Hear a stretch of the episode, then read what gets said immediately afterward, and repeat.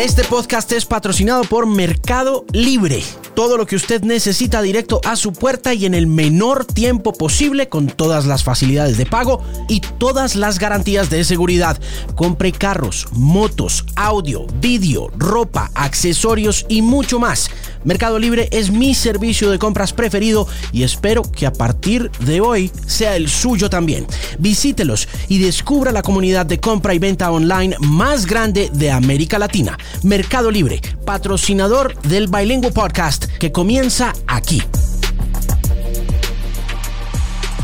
Un saludo muy especial. Este es el episodio número 223 del podcast. Mi nombre es Alejandro Marín. Quiero invitarlo a que se suscriba al podcast totalmente gratis si esta es su primera ocasión pasando por estos lados en cualquiera de los servicios que utilice para recibir sus podcasts. Y si está de nuevo por aquí, es un placer como siempre contar con sus oídos.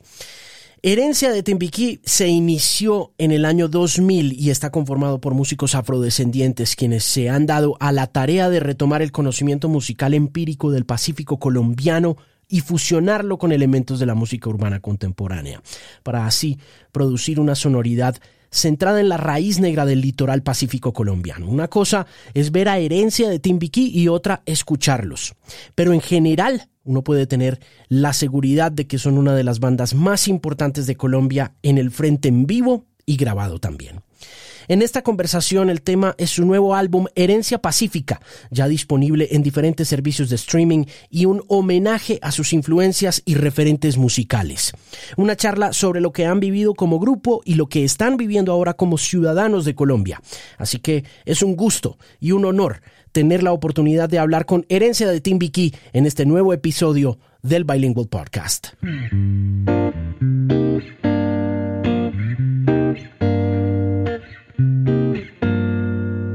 ¿Cómo, Alejandro? ¿Qué más? ¿Cómo va todo?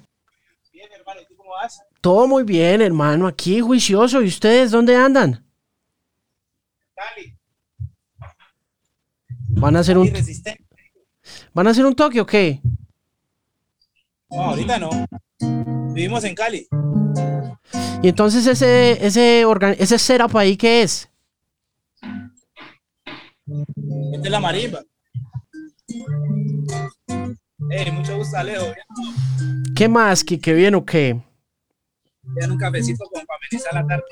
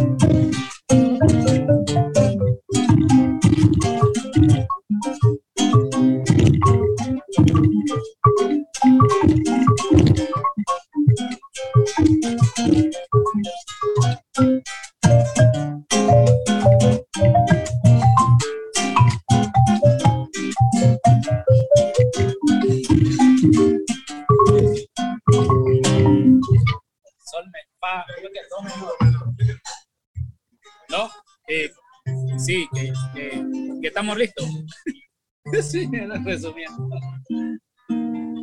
Caballeros, qué bueno tenerlos acá. Es un gusto, un honor, un privilegio, una buena fortuna además. Desde, como lo decías tú, desde Cali Resistente. ¿Cómo están las cosas? Bienvenidos.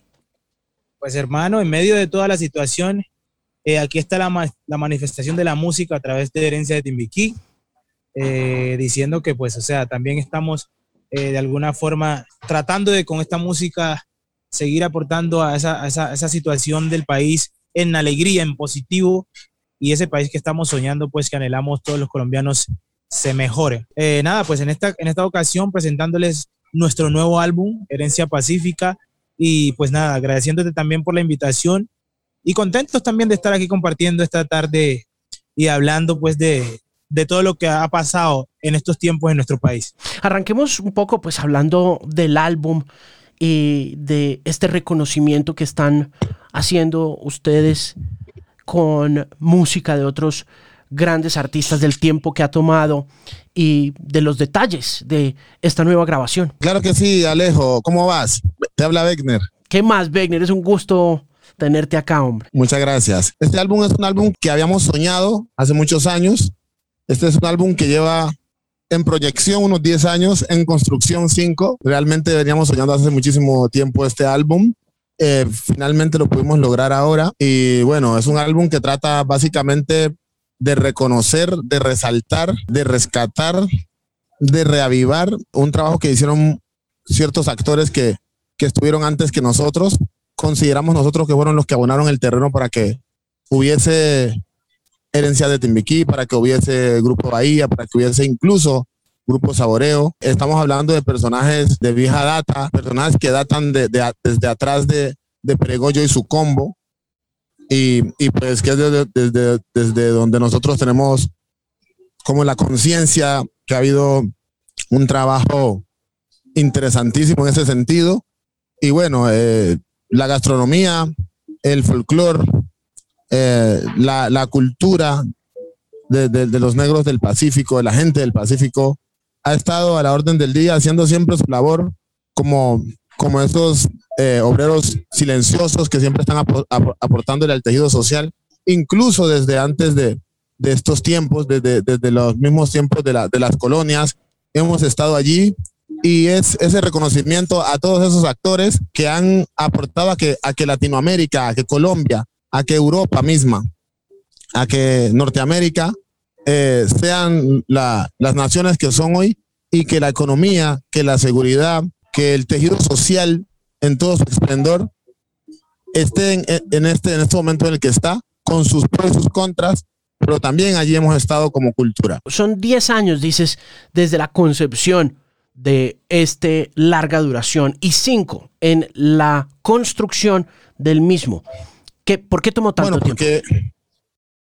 Tardó mucho porque era, era, era, era, era difícil como primero concebir la idea clara de lo que queríamos hacer con esto y estábamos además eh, con nuestra carrera empujando.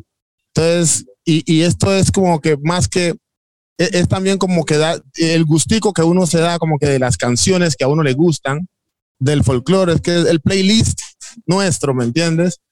Eh, es, es sentarnos a depurar y escoger entre mil canciones y había que, eh, había que esperar que era un, un, quiebre generacional, porque si lo hubiéramos hecho 10 eh, años atrás, seguramente hubiera quedado mucho más recargado a lo folclórico, a lo netamente folclórico. Y esperamos un poco porque había un quiebre en las tendencias musicales y en las tendencias culturales, en las tendencias, digamos, transgeneracionales, estamos dejando el tránsito de la, de, del bolero, de la salsa, para, para, para pasar a, a, la música urbana. Hoy tenemos la claridad de que, de que la salsa fue importante eh, en una esquina, eh, tuvo un furor que es importante en otra esquina hoy como realidad, a pesar de que no está tan presente, pero que la música urbana está marcando una pauta que, que está eh, seguida de, de, que, que llegó después de la, de la, de la, del, del, bolero y el romanticismo. Estamos en una época más alegre en concepción, pero ahí en medio de esas dos corrientes es donde queríamos estar nosotros.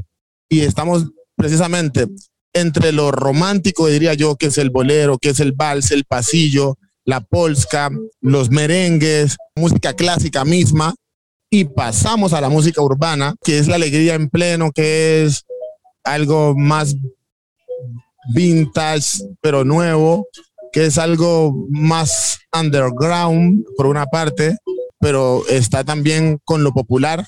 Entonces nosotros encajamos perfecto en esa mitad. Y entonces eso da, da lugar a que el, el, color del álbum, a que el alma de, de, este, de este álbum tenga un concepto que media entre esas dos corrientes. ¿Cómo comenzaron ustedes? Nosotros arrancamos precisamente con, con el sueño de, de, que la música del, del Pacífico no, fuera, no, no, estuviera circunscrita solamente a lo, a lo folclórico, sino que también o a lo cultural, sino que también desde lo folclórico y lo cultural, lo que pasa es que son términos que, son, que están muy ligados en su definición, pero que desde ese, desde ese origen, desde esa raíz, se pudiera pasar a una generalidad, que no estuviera tan apartado de, lo, de la realidad de un país como Colombia y de la, de la realidad de, la, América Latina y de la realidad del mundo. Que el mundo volteara los ojos hacia el Pacífico y, y dijera, vea, que hay una música que, que, es interesante, pero que no se vea solamente como la música que se utilizaba para, para, para adorar a los santos, para enterrar a los muertos, sino que también, y, y, y, para las rumbas, para, para, para, para, para los arrullos, sino que también fuera una música que fuera dedicable. Y a eso nos, digamos, nos consagramos nosotros en los últimos años. Y eso da lugar a canciones como Te Invito, y, eh, y, y Sabrás, y Vive a tu manera, Nochecita, todo ese tipo de canciones que hoy se pueden dedicar. Y claro, el currulado sigue estando ahí para seguir zapalateando y sigue estando ahí al lado el bunde para seguir adorando a los santos, pero tenemos un plus adicional, que es que hicimos que esta música desde su propia literatura pueda ser dedicable y que pueda unir parejas y que pueda unir familias y pueda unir sentimientos. ¿Cómo se encuentran en el camino? Ya, ya, entiendo como la generalidad y también las especificidades que mencionas relacionadas con cultura, con sociedad, con propósito musical, pero como personas y como músicos, ¿cómo se encuentran y cómo se juntan? Bueno, Timbiquí es un municipio muy pequeño y allí se gestó todo. Timbiquí tiene 30 mil habitantes eh, y, y, y allí se gestó todo. Entonces, todos nos conocemos, además de que, por ejemplo, William, Etiel y yo somos primos hermanos y venimos de una familia musical. Los dos percusionistas, el baterista del conguero son, hermanos. Y en Timbiquí todo el mundo es music muy musical. Entonces, cuando nos vinimos de Timbiquí a Cali, éramos 14 chicos, todos con ascendencia musical, todos con una vena musical marcada. Algunos se devolvieron, nos quedamos unos cuantos y esos cuantos reclutamos a, a, a chicos de acá como el Quique, que, que es de Guapi, y, y, el resto de los músicos que hoy conforman herencia de Timiquí, que son eh, eh, de diferentes ciudades de Colombia. Cuando llegan a Cali, ¿cómo comienza la carrera? Una carrera como todas las carreras que no tienen recursos para empezar. Hubo que tener el sentimiento, pero hacer por los laditos otras cosas para poder irse consiguiendo la forma de sostenerse económicamente y poder aguantar el, eh, el, el, emplazamiento, si lo podemos decir así, que, que, nos, que nos demandaba el ir aprendiendo otros, otros géneros, el ir investigando en otras culturas y poder hacer esta mezcla a la vez que nosotros íbamos también ganando madurez y nos íbamos haciendo conocidos. Hace por ahí unos cuatro o cinco años hablaba con con un crítico estadounidense que vino a ver un Bogotá Music Market y el tipo miraba aterrado la cantidad de gente en una tarima. Me decía, esto ya no pasa en el mercado gringo. En el mercado gringo, una banda de 10 personas no es sostenible. Ustedes eran 14. ¿Dónde empieza esa historia finalmente para poder eh, como también avanzar en el contexto de herencia de Timbiquí? Bueno, es que, es que nosotros arrancamos por allá por el 2000, entonces, como entenderás, eh, en ese entonces sí las bandas seguían siendo bandas. Todavía había ese concepto de, de bandas. Por acá por el 2007, que empezó muy fuerte el furor ur urbano, empezó a desvirtuarse el hecho de, de, de, de, que hubiera muchos músicos sobre una tarima. Pero nosotros quisimos seguir manteniendo esa parte visual de lo, de orgánico, porque es que puede ser muy, muy bonito y más manejable el hecho de que hayan pocos músicos en la tarima, pero eso también significa de manera directa que, que la música no se va a hacer en vivo, que hay que grabar gran parte de la música y nosotros somos enemigos de las pistas. A nosotros nos gusta tocar, porque para nosotros tocar es un placer, es un sentimiento. Es como cuando te sirven el plato de comida a la mesa es como cuando la comida está recién preparada y tú, y tú empiezas a degustarla. Entonces, nosotros eh, no somos amigos de los pregrabados, que es lo que se usa mucho en la música urbana. Y por eso tenemos una banda que, que para muchos en este momento es una locura porque dicen, oye, ¿cómo hacen para sostener eso? Pues eso todo tiene sus pros y sus contras y, y, al final son decisiones que se toman. Nosotros tomamos la decisión de, de seguirle dando importancia a lo que el ser humano hace en tiempo real. Cuando arrancan, hacen cosas como pasa, no sé, en otros mercados eh, de otros artistas arrancan, no sé, ensayando, tocando cosas como, no sé, como los Beatles arrancaron tocando Chuck Berry y tocaron Little Richard. Ustedes también van al origen de las cosas que les gustaban para arrancar y para calentar un poquito motores y, entenderse entre ustedes. Por supuesto, por supuesto que, había que tomar referencias para poder tener un punto de partida. Entonces, eh, tuvimos muchos, muchos muchos referentes y, y fue, y, y, por, por supuesto que hubo que dedicarle un tiempo a, a, a, a aprender, a, mejorar en el canto, en, la, en el pulso de los que, los que interpretamos pues guitarra, en el caso mío, y, en el canto también en mi caso.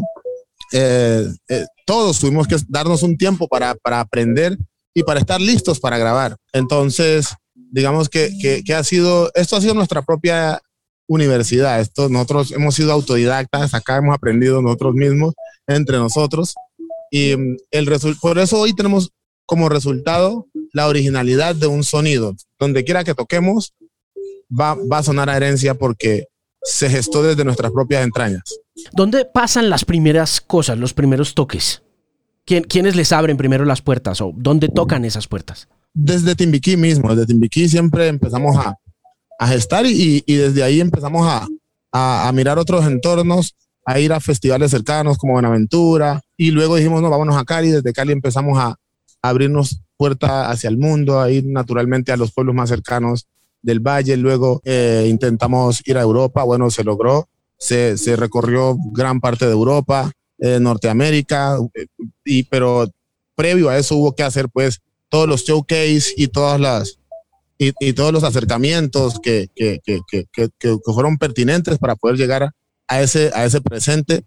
Y pasa algo eh, importantísimo en, en, la, en, nuestra carrera, que fue ir al Festival de Viña del Mar y ganar la Gaviota de Plata en, en el 2013 y a partir de ahí, digamos que empezó como nuestra apertura comercial. Cuénteme un poco sobre la historia de la llegada a Viña del Mar, que yo creo que es uno de los festivales más importantes y legendarios, también tradicionales en la historia del pop en América Latina.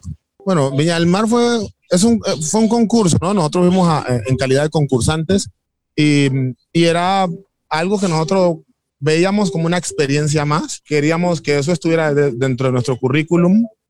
Y bueno, así lo hicimos. Eh, se, hicieron, se hicieron las cosas muy bien, considero, y por eso se ganó, pero no siempre digamos, no fue la obstinación, no fue ganar. Siempre la gran misión fue estar en el espacio, participar en ese espacio e ir generando nuevas oportunidades, abriendo puertas y creando nuevos públicos.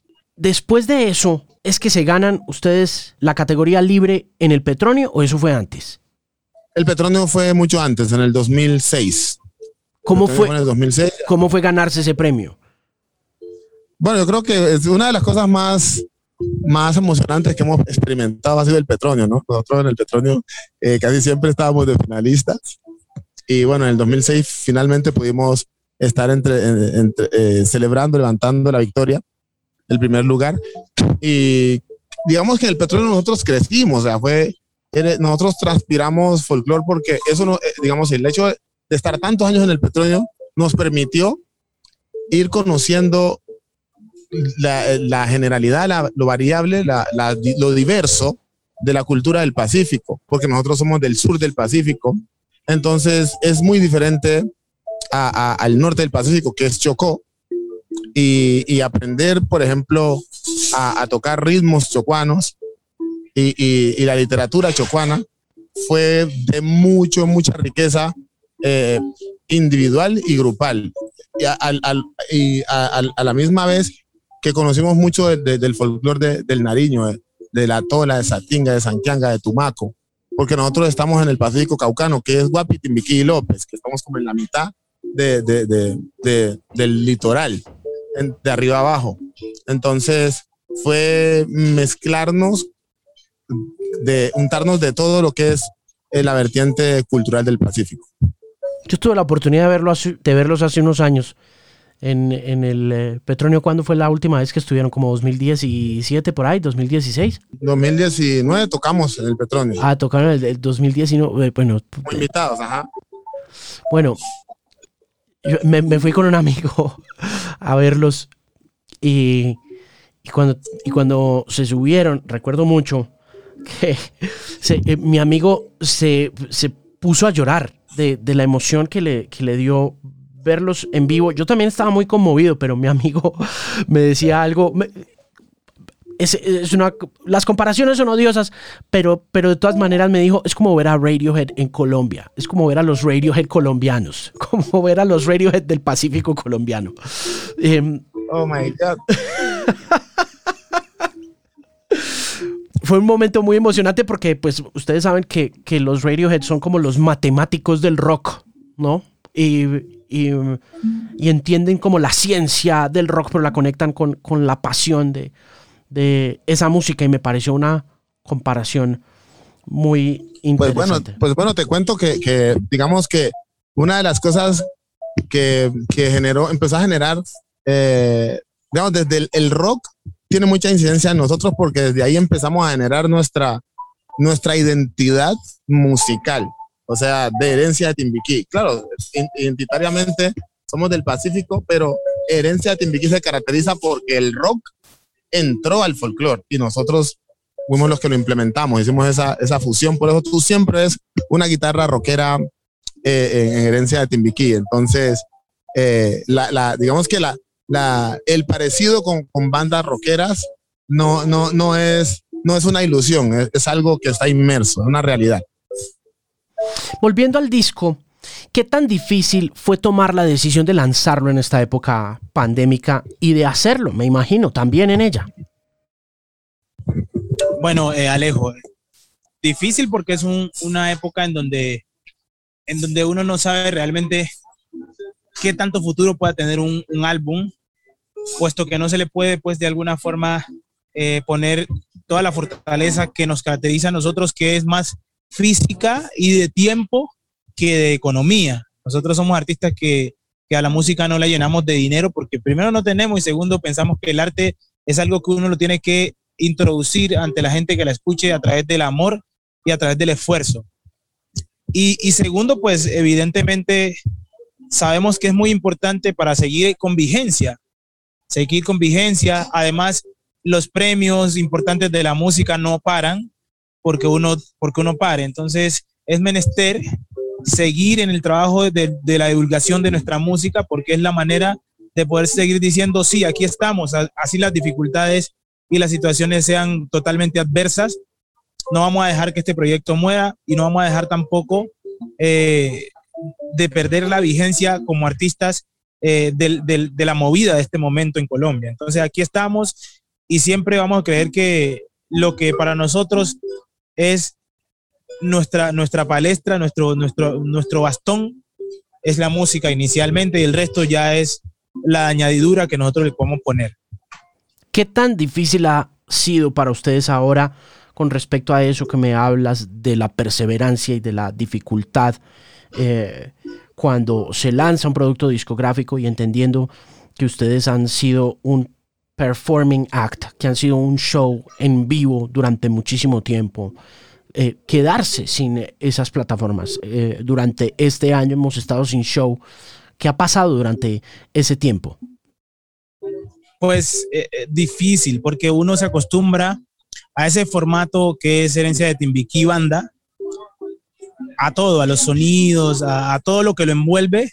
Y es muy complicado, por ejemplo, eh, cuando uno va a, a espacios pequeños, como por ejemplo, supongamos una finca, y tener que simplemente interpretar la música desde este ámbito, aunque uno la, la, disfruta, no es igual porque estás ya sonoramente acostumbrado a ese formato, pero además de eso, bajarse la tarima de manera forzosa, eh, uno de los, de, los, de los momentos más difíciles de nuestra carrera, pues nunca habíamos vivido una situación tanto tiempo eh, en donde tuviéramos que dejar de alguna forma los escenarios a gran escala y apenas en los momentos que se puede hacer, lograrlo. Entonces, eh, es como un llamado a, a, rehacerse, a reformarse y funcionar eh, bajo estas circunstancias que, que, en, este, en este momento nos ofrece la, la, la, situación pandémica y también la situación social de Colombia. Aquí estamos y vamos a resistir hasta donde más podemos porque lo que nos gusta y disfrutamos más en la vida es hacer música. ¿Cómo escogieron las canciones? Me imagino que como lo decía Wegner hace un momento, fue bastante amplio el repertorio. ¿Cómo lo reducen a un grupo de canciones específico? Pues se lleva a votación, como somos tantos, y ya se había hecho antes una selección de canciones.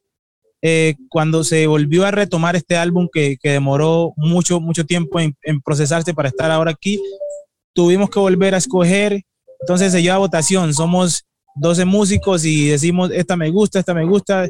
Escojamos entre esta y esta, que tienen como la misma línea, cuál se queda y así. Fue difícil el trabajo, pero, pero es bonito además porque es una vaina que, que se logra con un consenso y así es como debieran, debieran ser las democracias de, todo, de todos los países. Que si se consulta las cosas y salen mal, pues o sea, la culpa la tenemos todos, pero si no la consultas y salen mal, pues el culpable eres tú, porque has asumido la decisión. ¿Crees en la democracia? En Colombia no hay democracia, pero creo en la democracia. ¿Por qué no hay democracia en Colombia? ¿Qué pasa aquí?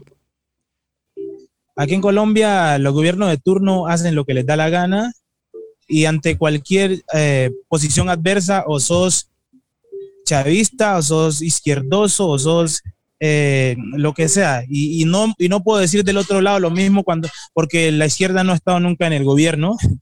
Y entonces la, derecha siempre ha gobernado el país y siempre le han echado la culpa a la izquierda. Entonces, entonces claramente deja visto que aquí democracia es, está en el papel, pero en las, en las acciones eh, no lo notas, pues el, el, único país donde el único país donde se dice haber democracia y salen a asesinar a la gente es, es, Colombia. O sea, Maduro se sabe claramente que Venezuela es, es una dictadura, pero acá se habla de democracia y se está masacrando la gente, eso no, eso no tiene sentido y no es de ahora el paro. Colombia históricamente ha masacrado a sus, a sus habitantes. O sea, eso, todo lo, lo que se hace el ciego es el que quiere, pero aquí históricamente nos hemos matado.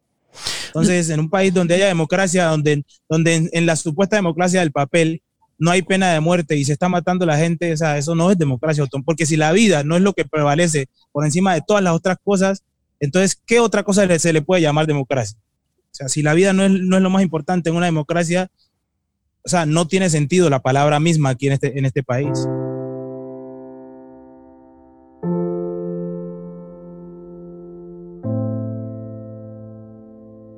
Este es el Bilingual Podcast.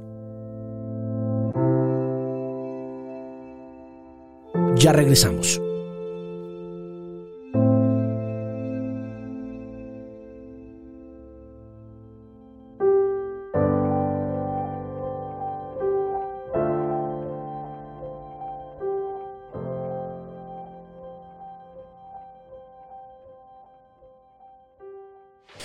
Mi estudio de radio en casa no sería lo mismo sin la ayuda de Mercado Libre. En serio, todo lo que he ido comprando para poderme adaptar a estos tiempos difíciles lo he conseguido ahí. Desde las luces de mi set hasta los micrófonos que uso, las cámaras, los cables, Mercado Libre me ha acompañado a lo largo de este tiempo y me ha ayudado a transformar y a mejorar las condiciones de mi trabajo en casa. Y usted puede conseguir todas sus compras para el trabajo y mucho más en Mercado Libre, así que visítelos. Son la comunidad de compra y venta online más grande de América Latina.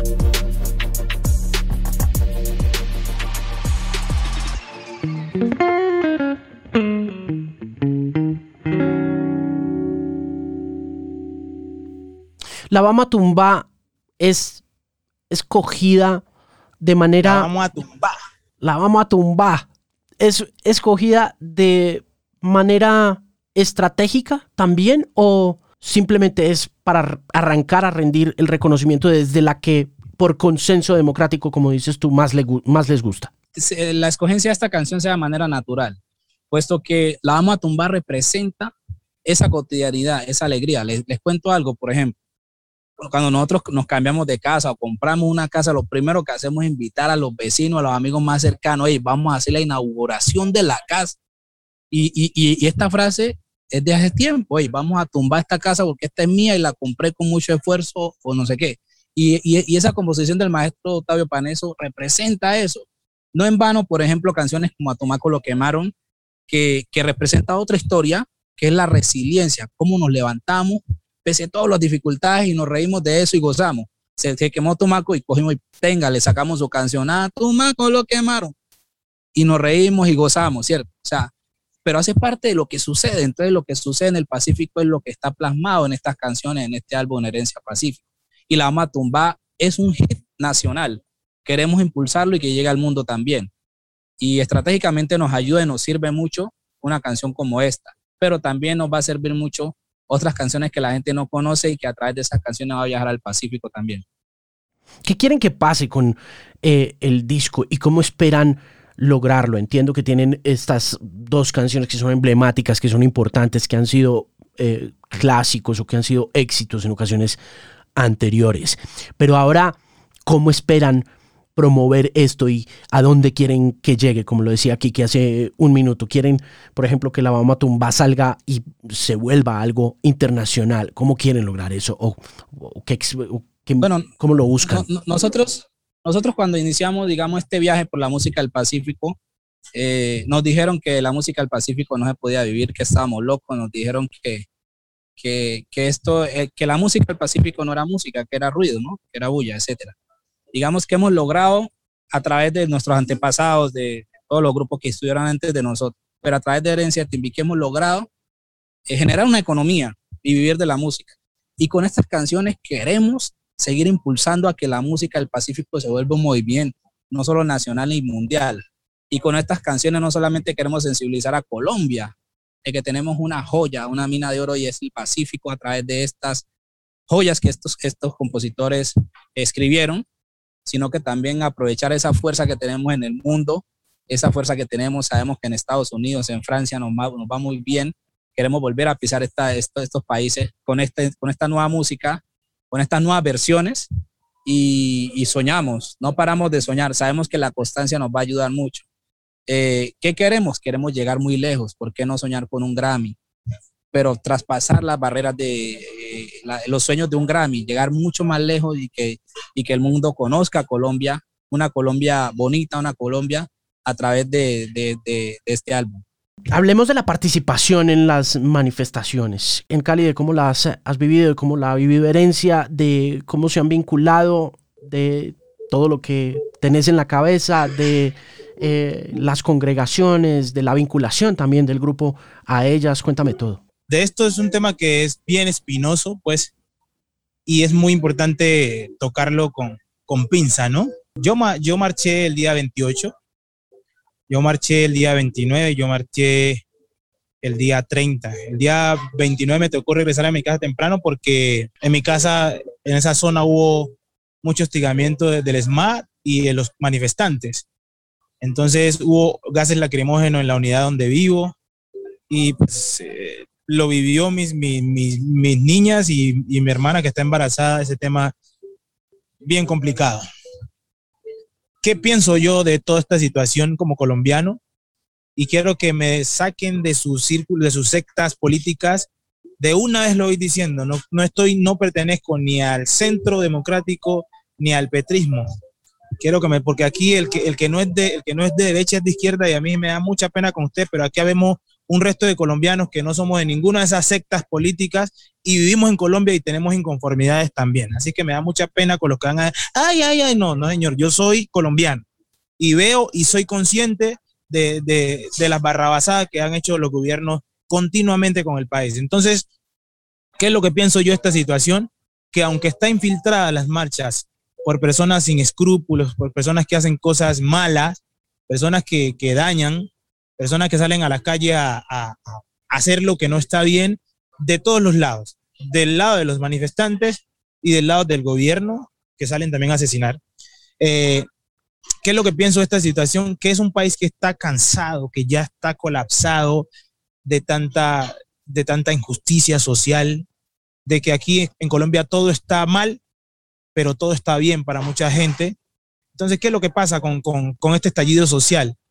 Que es el grito desesperado de un pueblo que quiere cambiar una realidad que no lo beneficia en absolutamente nada. O sea, aquí en Colombia crear empresa nueva es un problema porque al que está creando la empresa nueva le crean de todo tipo de trabas para que se organice, mientras que a los que realmente ya tienen una empresa consolidada y que ganan muchísimos millones, le estandarizan unos, unos, unos impuestos de tal manera que anden sobre coche, sobre rueda, a los que son amigos de, de, de, los partidos políticos.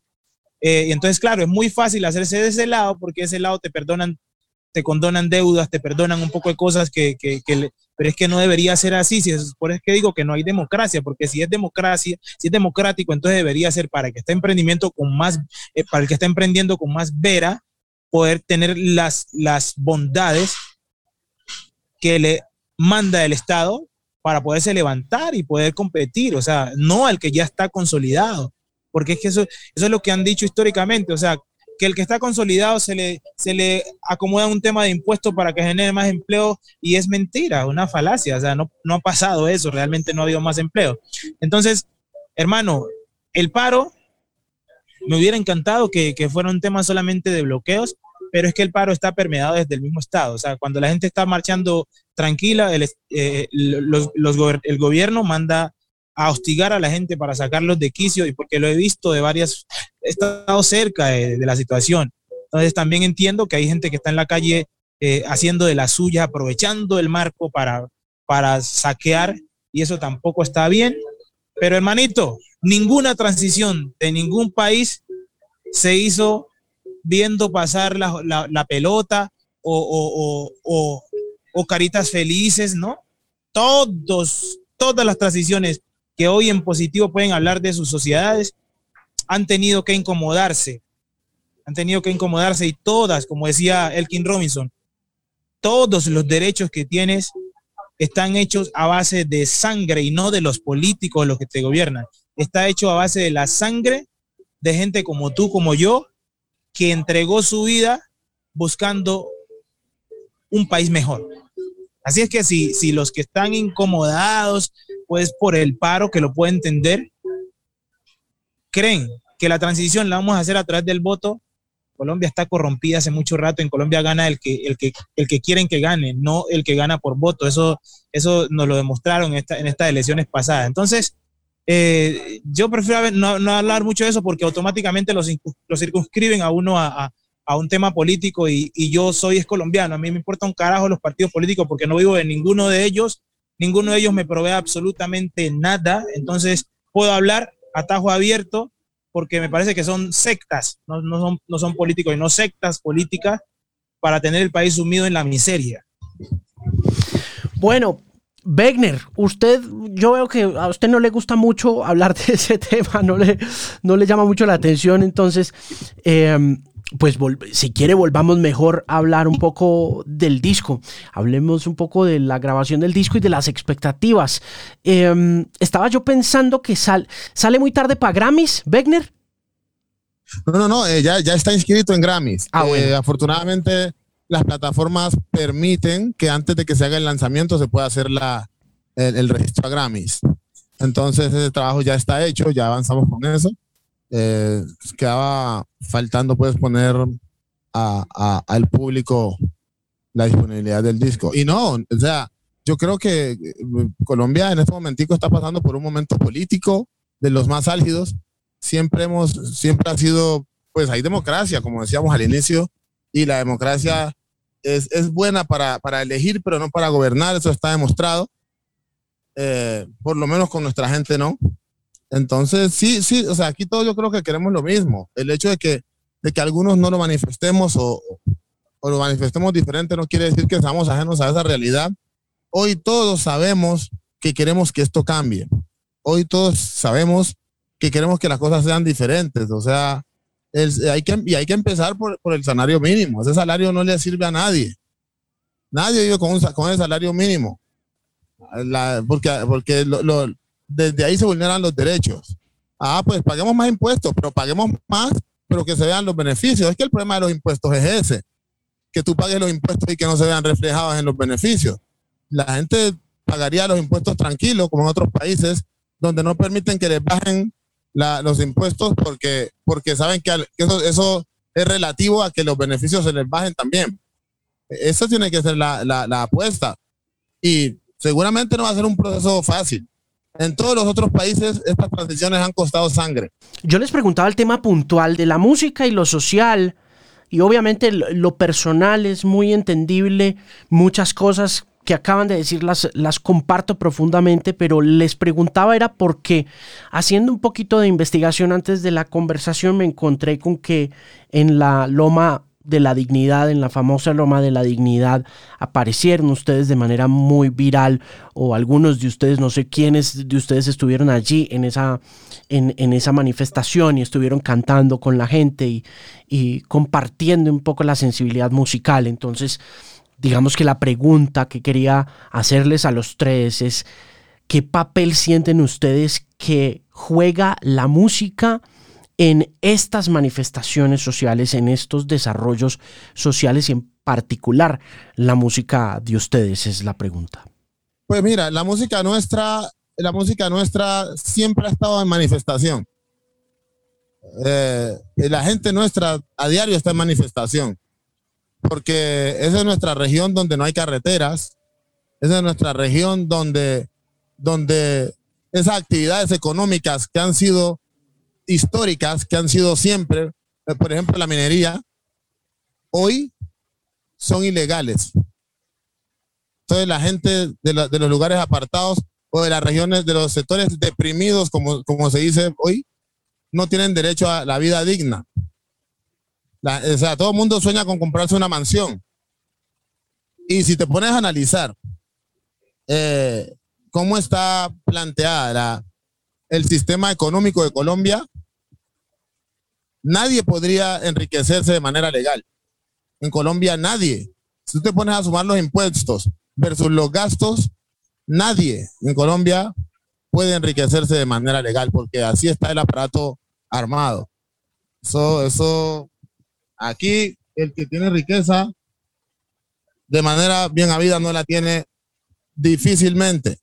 Y no vamos a la historia porque pues históricamente y, y uno no puede, no puede decir nada porque porque es un resentido social. Lo que pasa es que las cosas hay que decirlas para cambiarlas. Nosotros porque hemos decidido coger la, la, marimba y las guitarras para, para cantar lo que sentimos. Pero también entiendo a los, que, a, los que, a los que cogen las armas. Otra cosa es que yo no las comparta.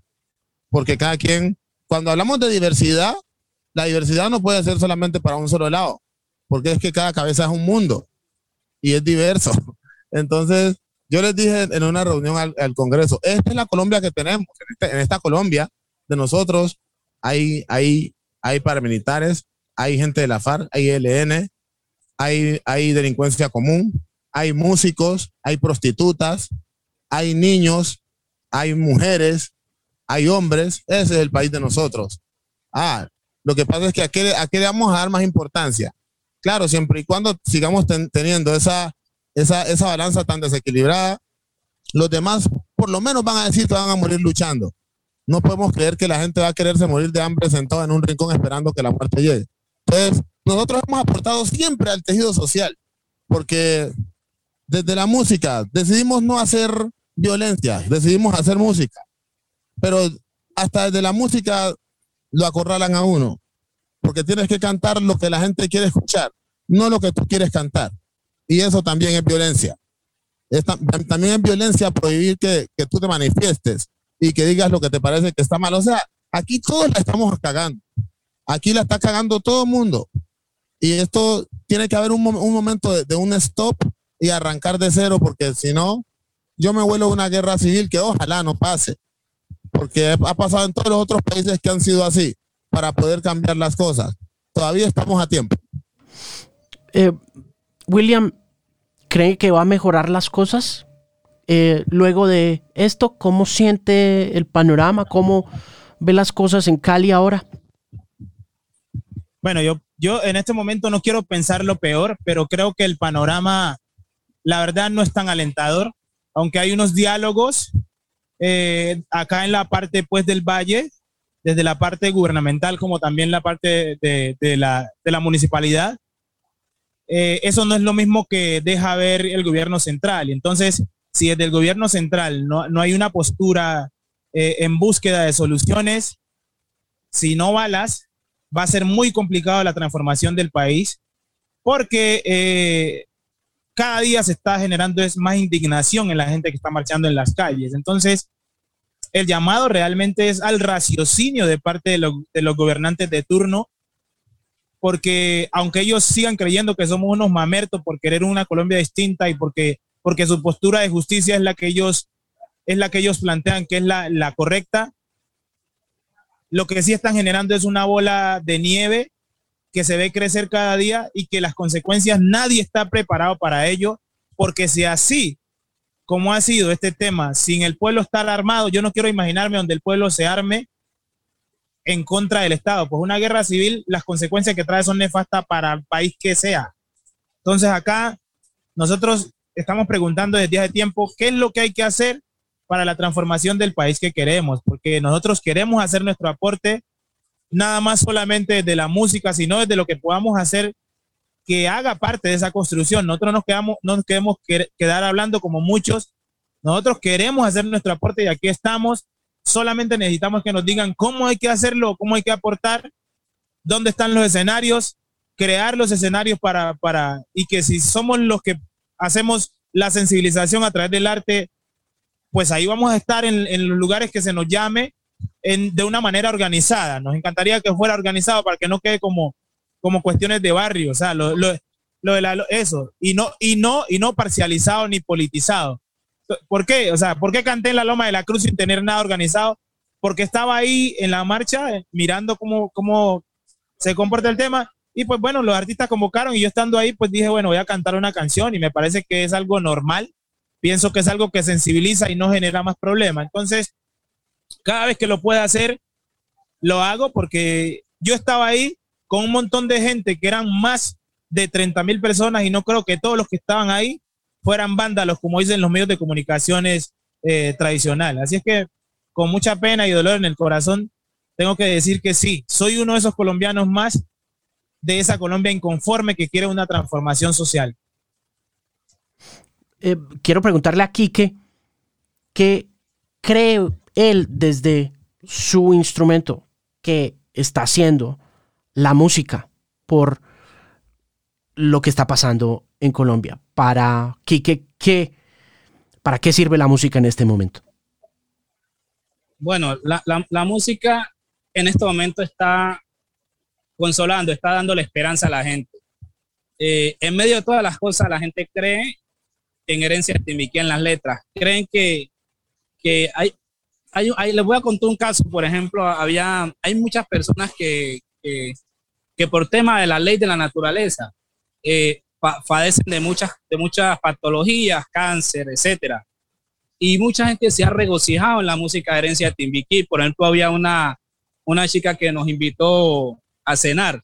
Eh, por allá nos invitó a cenar allá a un restaurante porque dice que se aferró tanto a la música de herencia de Timbiquí y venció el cáncer.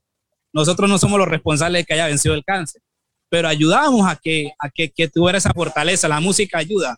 En estos momentos, eh, siempre uno dice, eh, comparto muchas de las ideas y, yo digo, hombre, qué, qué bonito sería. Y uno, uno, yo a veces me levanto, ¿cierto? Por la mañana y me empiezo a pensar, qué bonito sería que la economía circulara en Colombia que, que, compráramos lo local. Hay empresas que, que elaboran este, prendas, ropas, camisas, zapatos. Por ejemplo, hay una empresa de pasto muy querida que siempre nos ha este, apoyado y nosotros también a ellos, que podamos nosotros tener una política personal y que, y que también se incentivara a, a las empresas que, que apoyaran lo local, entonces que nosotros compráramos las prendas locales, que consumieran los, los, productos locales, el banano, el plátano, entonces, en ese sentido, la economía circula y podemos tener una, eh, una mejor Colombia. Pero entonces, ¿qué pasa? Cuando nosotros no sabemos qué tenemos, ah, no, es que venga, se viene una fiesta y tenemos el folclore del Pacífico, tenemos el folclore del Caribe, el folclore de los llanos, lo andino, y preferimos más del 60-70% de grupos, traerlos del extranjero, que no está mal. Pero entonces, y venga, resulta que estas personas no tributan en Colombia y nosotros sí, y tributamos mucho. Hay un sinnúmero de cosas que se pueden hacer y que van en pro de las cosas. La música ayuda, eh, pero realmente yo no sabría decir a dónde vamos a parar, porque diálogo no hay. Soluciones no veo. Esperemos, esperemos. Creo que es incierto el panorama para todos, pero eh, sé que tienen que irse, sé que además eh, está cayendo agua y se me están mojando y no quiero que se me mojen más. Tienen una entrevista siguiente. Quiero agradecerles profundamente la diferencia y la oportunidad de conversar con ustedes a propósito de Herencia Pacífica, el nuevo disco que está maravilloso. Espero que lo puedan girar lo que más puedan porque en realidad sé que esa es su fortaleza tanto artística como económica. Eh, de todas maneras, pues ojalá les vaya muy bien también con la grabación en servicios de streaming y demás. Y espero poder compartir con ustedes muy pronto físicamente esta conversación con cámaras y todo y un poco más larga y tendida y menos dispendiosa tecnológicamente, pero de nuevo quiero eh, agradecerles profundamente la oportunidad de conversar con eh, ustedes a propósito del, del nuevo disco. De veras, muchas gracias por estar en el podcast. Ok, Alejo, muchas gracias. Un abrazo. Un gran abrazo, William, y a todos ustedes muchísimas gracias. Buena tarde por allá y que Dios los acompañe siempre.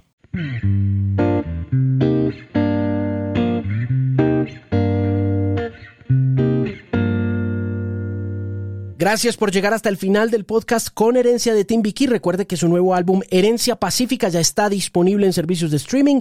La conversación en video como fue transmitida en Canal 13 en mi espacio El Podcast y otras entrevistas, playlists, comentarios, observaciones y opiniones sobre música, radio y la vida en esta era de la Internet están todos disponibles en alejandromarin.com, una voz confiable en la música. Hasta la próxima. Gracias por llegar hasta el final de este nuevo episodio. Recuerde que este programa está patrocinado por Mercado Libre. Todo lo que usted necesita llega directo a la puerta de su casa y en el menor tiempo posible con todas las facilidades de pago y todas las garantías de seguridad. Así que no deje de visitarlos, descargue la app y descubra todas las ofertas, tiendas y vendedores garantizados por la comunidad de compra y venta online más grande de América Latina, patrocinadora oficial del Bilingual Podcast Mercado Libre.